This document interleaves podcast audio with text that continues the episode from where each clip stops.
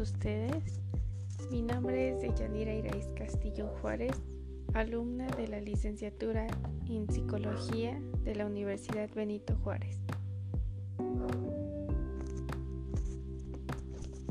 Hoy les hablaré sobre un tema muy importante en la psicología, el cual es la relación terapéutica.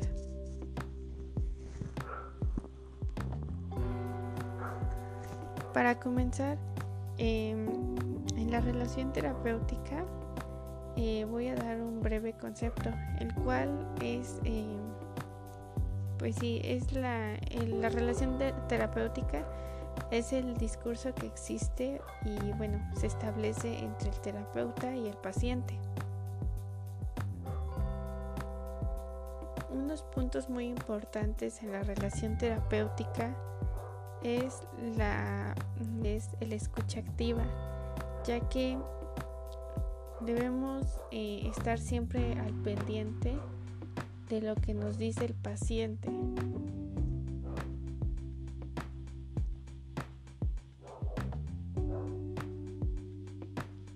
Otro punto muy importante es eh, los silencios. Es decir, en la relación que se establece entre el paciente y el terapeuta va a llegar el momento en que va a surgir este silencio y nosotros como terapeutas debemos eh, respetarlo y saber cuándo eh, hacer una intervención, es decir, romper ese silencio.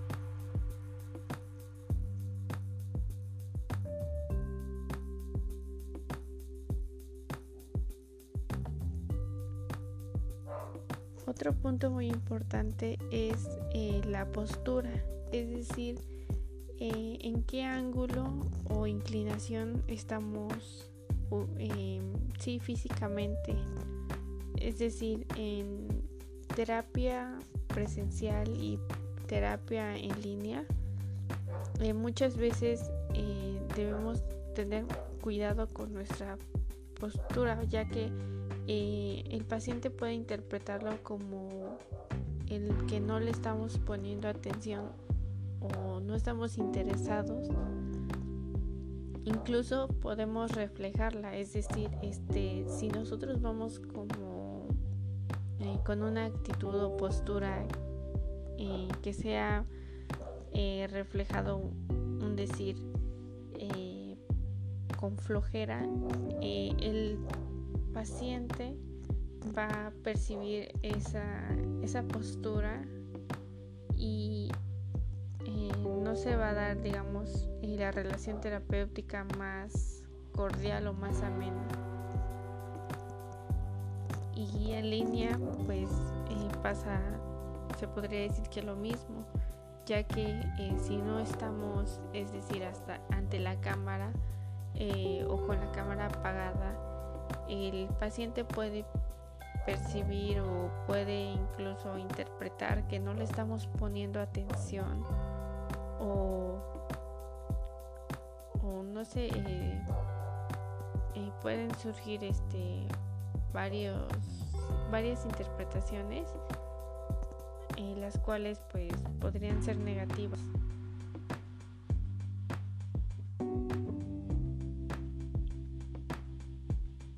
Otro punto muy importante es la atención.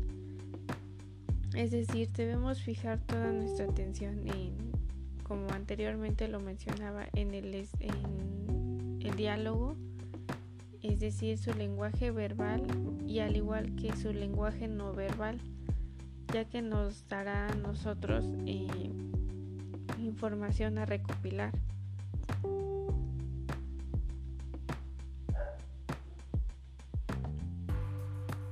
De igual manera, eh, por parte del terapeuta debemos tener cuidado con nuestra, nuestro lenguaje no verbal, ya que muchas veces eh, cuando el paciente está dándonos o contándonos acerca de su situación, eh, nosotros a lo mejor de forma inconsciente o automática podemos tener una expresión facial y el paciente puede interpretarlo o puede sentirse juzgado o atacado.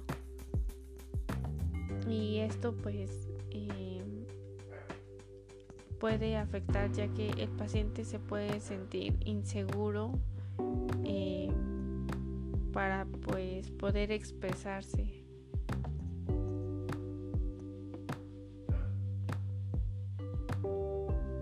por último otro punto muy importante es la personalización. Es decir, eh, qué detalle se podría dar o más bien eh, sería la cereza del pastel que nosotros le damos nuestro toque.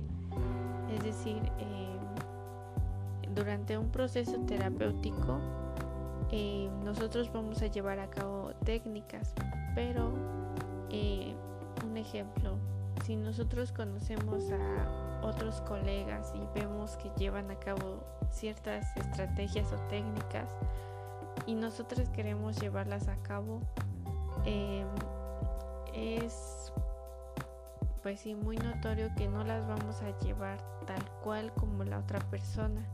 ¿Por qué? Porque nosotros, eh, cada persona tiene una, pues sí, una personalidad diferente entonces eso va a hacer que, pues más que nada que sea algo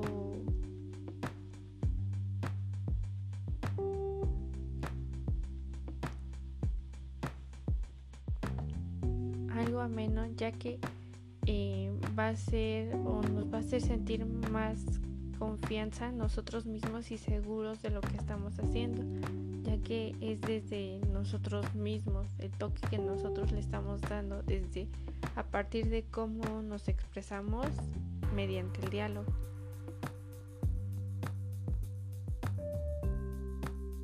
Muy bien, por mi parte eso ha sido todo.